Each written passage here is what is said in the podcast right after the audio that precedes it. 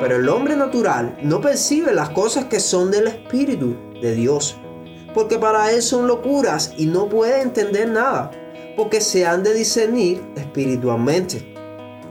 En otras palabras, el pecado no solo afectó la inclinación del hombre, sino que también eliminó la capacidad de entender la palabra de Dios, a no ser que nuestro Padre intervenga.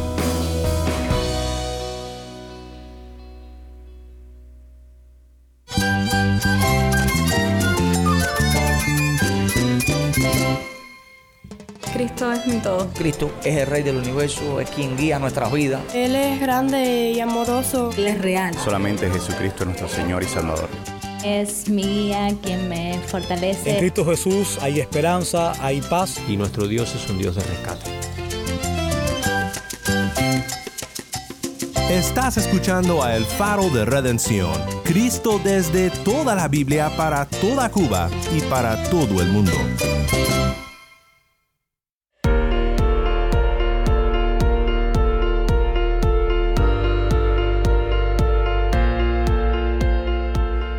Hola, soy el pastor Daniel Warren. Gracias por acompañarme aquí en El Faro. Con este episodio damos conclusión a nuestra serie de esta semana, una serie que hemos llamado Proverbios que te hacen pensar.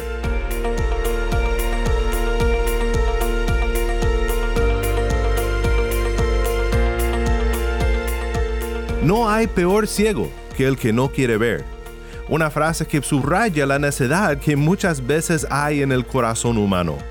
Hoy queremos pensar en este proverbio cubano, este refrán popular, desde una perspectiva bíblica. Ellos entienden que si admiten su error, todo, absolutamente todo su mundo se derrumbaría. Ha sido una semana muy interesante para mí. Espero que también hayas disfrutado de todas las conversaciones que hemos tenido con participantes desde Cuba sobre este tema de los proverbios cubanos. Quédate conmigo para escuchar más sobre este tema.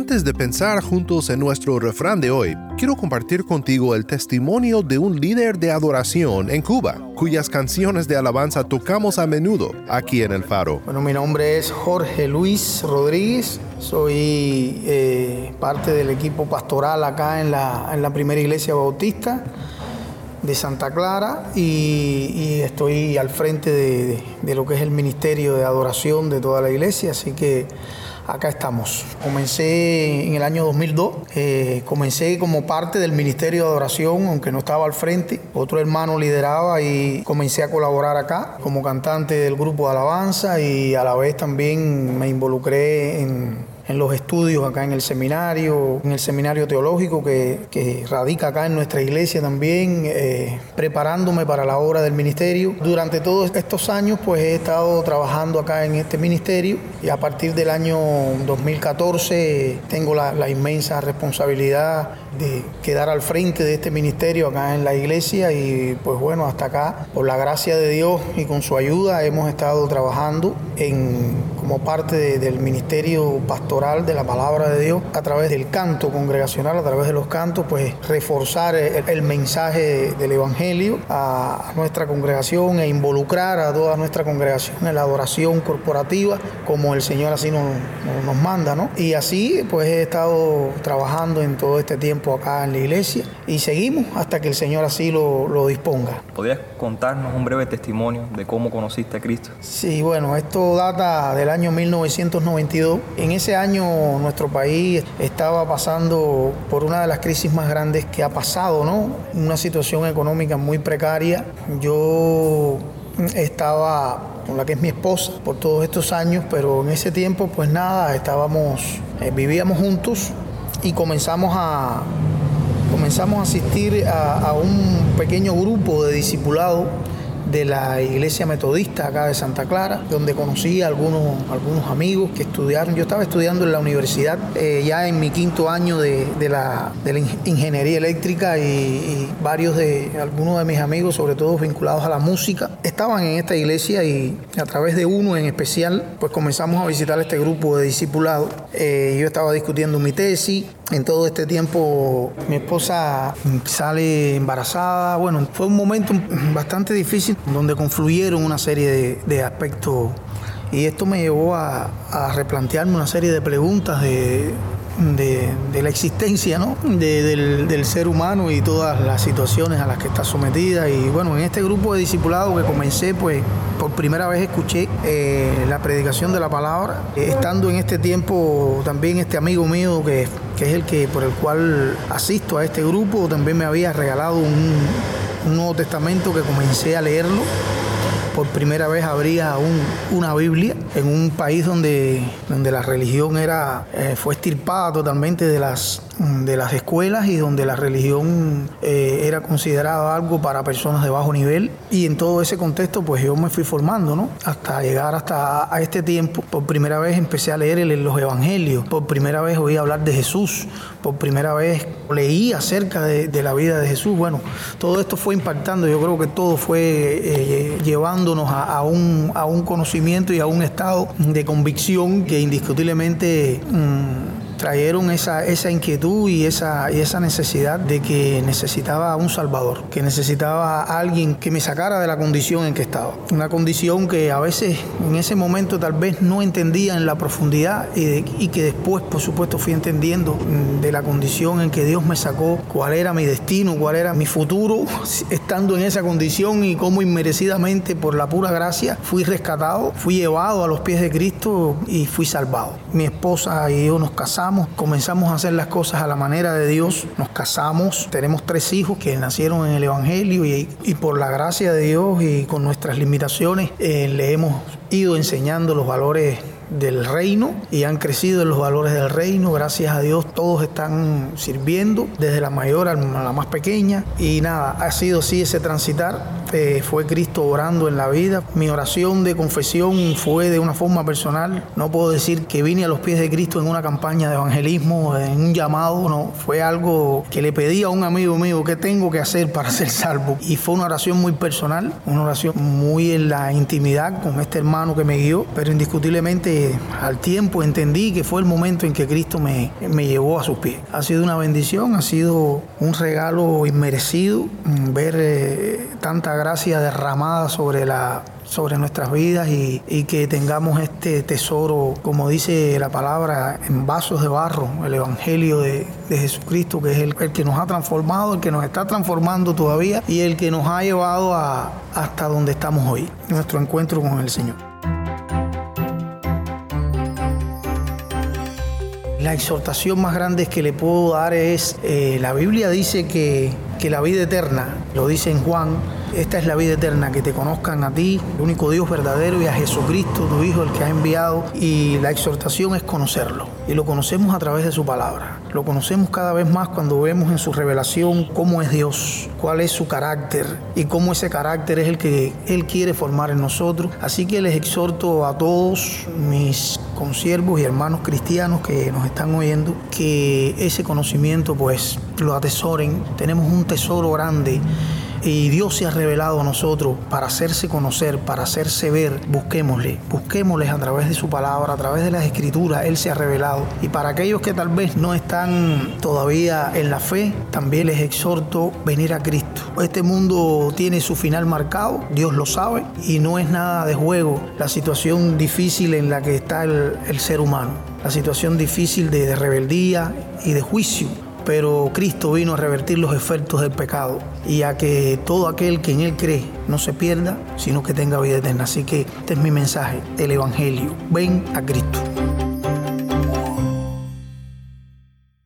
Muchas gracias Jorge Luis por compartir tu historia con nosotros.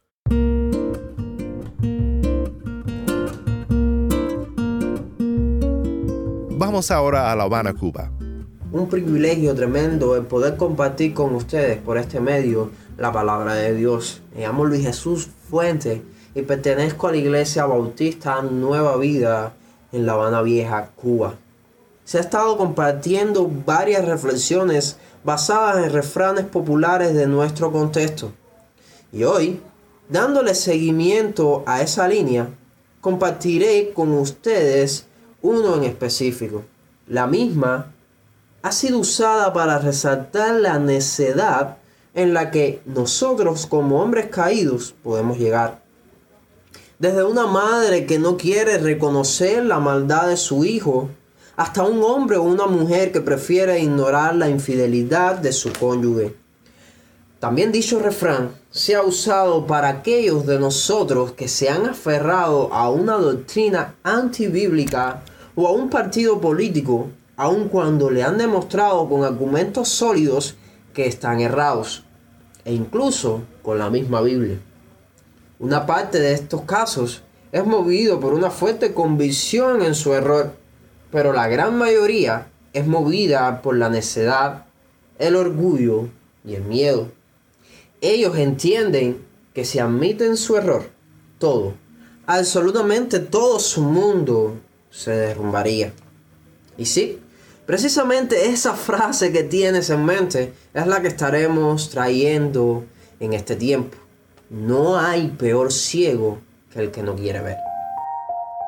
En vez de resaltar las aplicaciones correctas, haremos todo lo contrario y lo haremos referente a la salvación de nuestras almas. Cuando nos encontramos realizando la fatigosa pero imprescindible labor de predicar el Evangelio, no sobran las personas que intentan con gran tenacidad desalentar a los mensajeros de este gran tesoro que es el Evangelio usando como argumentos el refrán de hoy. También están aquellos que por miedo o por pereza evaden dicha responsabilidad, refugiándose en estas letras. Sus argumentos se desarrollan en la idea de que si ellos no quieren seguir ni saber de Dios, no importa cuánto tú te esfuerces, no importa cuánto le prediques, no importa cuántos argumentos le traigas, ellos no van a escuchar. Y escuchándolo de esa forma, quizás, quizás, solo quizás puedan que tengan razón, pero ¿qué es lo que tiene que decir la Biblia al respecto? Para contestar este interrogante, por cuestión de tiempo, lo he resumido en dos puntos que estaré compartiendo con ustedes brevemente. El primero es que el hombre no responde, no porque no quiera, sino porque no puede. La Biblia claramente muestra la condición del hombre después que Adán y Eva pecaron. En Génesis 6:5 el Señor dice que los deseos del hombre eran de continuo al mal. Viene el diluvio y pareciera que con ese juicio el mal se había erradicado de la faz de las tierras. Entonces vienen los sucesos con los hijos de Noé, la torre de Babel, la mentira de Abraham acerca de su esposa Sarai, la rivalidad entre Agar y Sara, etcétera, etcétera, etcétera. Demostrando así que dicha maldad no fue ahogada en el diluvio. Quizás me dices, Luis, el hecho de que el hombre tenga pecado dentro no significa que sea insensible a lo espiritual. No significa que esté muerto. Él puede comunicarse con Dios. Bueno, hermano, mi respuesta y la de la Biblia es un no rotundo. Absolutamente no. Querido hermano, el hombre es incapaz de entender las cosas espirituales. Mira cómo lo refleja el apóstol Pablo en 1 Corintios 2.14. Pero el hombre natural no percibe las cosas que son del Espíritu de Dios. Porque para él son locuras y no puede entender nada. Porque se han de discernir espiritualmente. En otras palabras, el pecado no solo afectó la inclinación del hombre, sino que también eliminó la capacidad de entender la palabra de Dios, a no ser que nuestro Padre intervenga. En Efesios 2, el apóstol usa un término muy, pero que muy fuerte para aquellos que estaban sin Cristo en el pasado. Dice que estábamos en nuestros delitos y pecado, ¿cómo estábamos? Muertos. no enfermos, no moribundos, sino muertos, incapaces de tener vida espiritual por nosotros mismos. Por tanto, ese refrán no se puede aplicar en este ejemplo. Eso sería un legítimo texto fuera de contexto. Tu pareja, tu hijo, tu jefe, el delincuente de tu barrio, no responde a tus exhortaciones, no porque no quiera, sino porque definitivamente no puede. Todos ellos necesitan de la asistencia de Dios de una forma urgente, rápida, precisa. Y esto nos lleva a nuestro segundo punto. El Evangelio es el poder de Dios para salvación. Voy a repetirlo nuevamente porque de todo es lo más importante. El Evangelio es el poder de Dios para salvación. Pablo en Romanos 1, en el verso 16, dice de la siguiente manera, porque no me avergüenzo del Evangelio, porque es poder de Dios para salvación a todo aquel que cree, al judío primeramente y también al griego. El autor, antes de mostrar en los capítulos siguientes la condición tanto del gentil como del judío, muestra la única vía de salvación para ambos grupos de personas y ese es el Evangelio. Solo la predicación de las buenas nuevas es capaz de hacernos pasar de muerte a vida, de inexistencia a la existencia, como sucedió en el principio de la creación. Y por favor, no se asombre que diga esto o que use esta ilustración, porque el mismo poder que nos ha hecho aceptos delante de nuestro Señor es el mismo que hizo que se creara todo lo que tú ves a tu alrededor.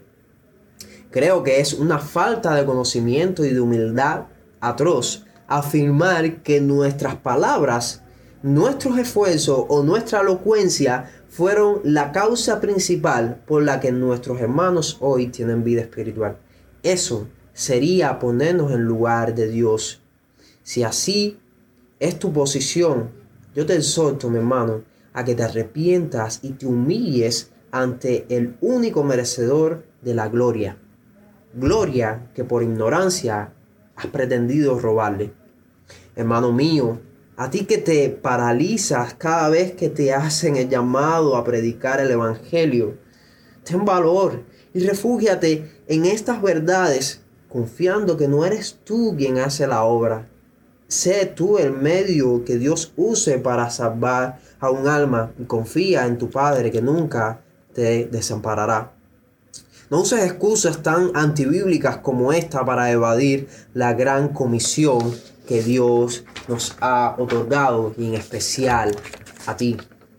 Oh incrédulo, tú que escuchas estas palabras por la misericordia de Dios, no será mi elocuencia o mi habilidad quien te capte para un banco de una iglesia. Será el Cristo crucificado y resucitado que por medio de la predicación del Evangelio te llevará al arrepentimiento pero no me puedo despedir de ustedes sin antes decirlo. Arrepiéntanse de sus pecados y no se consideren más como ciegos si Dios hoy les ha hablado.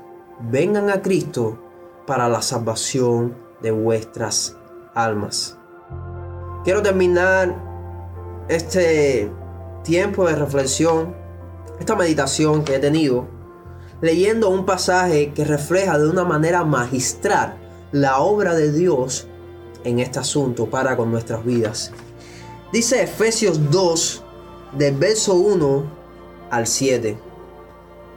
Y Él os dio vida a vosotros cuando estabais muertos en vuestros delitos y pecados, en los cuales anduvisteis en otro tiempo siguiendo la corriente de este mundo, conforme al príncipe de la potestad del aire, el espíritu que ahora opera en los hijos de desobediencia entre los cuales también todos nosotros vivimos en otro tiempo en los deseos de nuestra carne, haciendo la voluntad de la carne y de los pensamientos.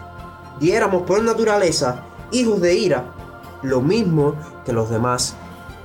Pero Dios, que es rico en misericordia por su gran amor con que nos amó, aun estando nosotros muertos en pecado, nos dio vida juntamente con Cristo.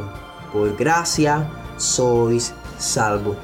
Y juntamente con Él nos resucitó y asimismo nos hizo sentar en los lugares celestiales con Cristo Jesús, para mostrar en los siglos venideros las abundantes riquezas de su gracia en su bondad para con nosotros en Cristo Jesús.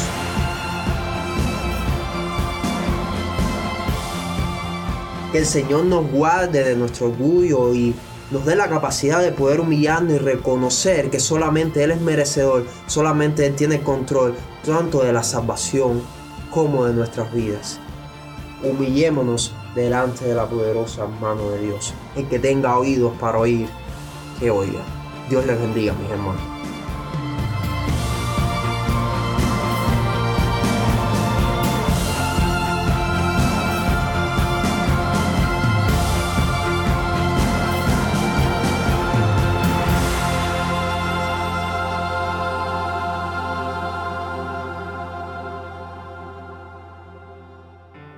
Soy el pastor Daniel Warren y esto es el faro de redención.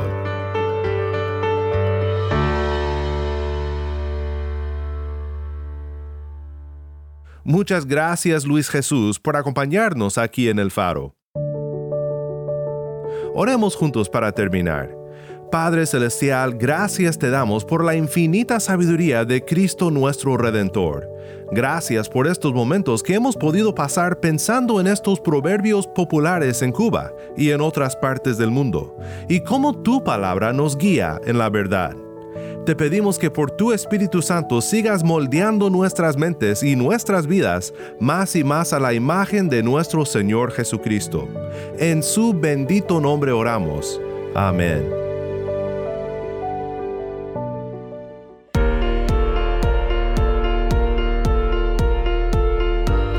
Si estás en sintonía fuera de Cuba y deseas seguir escuchando contenido cubano como este, ora por nosotros y considera unirte con nosotros financieramente para seguir proveyendo este espacio para la voz del pueblo de Dios en Cuba. Para más información sobre el faro y sobre cómo puedes ayudar, visita nuestra página web elfaroderedención.org. Nuevamente nuestra página web elfaroderedención.org.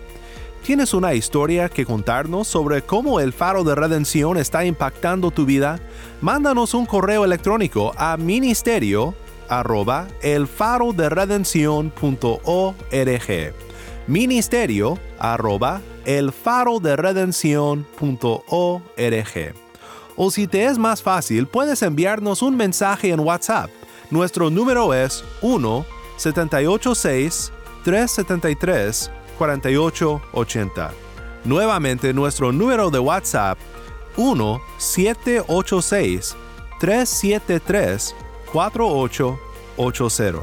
Y no olvides buscar el perfil del Faro de Redención en Facebook, Instagram y Twitter, donde encontrarás diariamente más recursos para animarte en tu fe.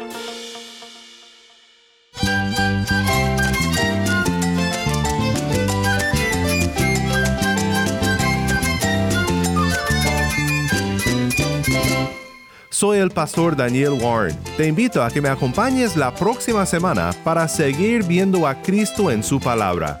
La luz de Cristo desde toda la Biblia para toda Cuba y para todo el mundo, aquí en el faro de redención.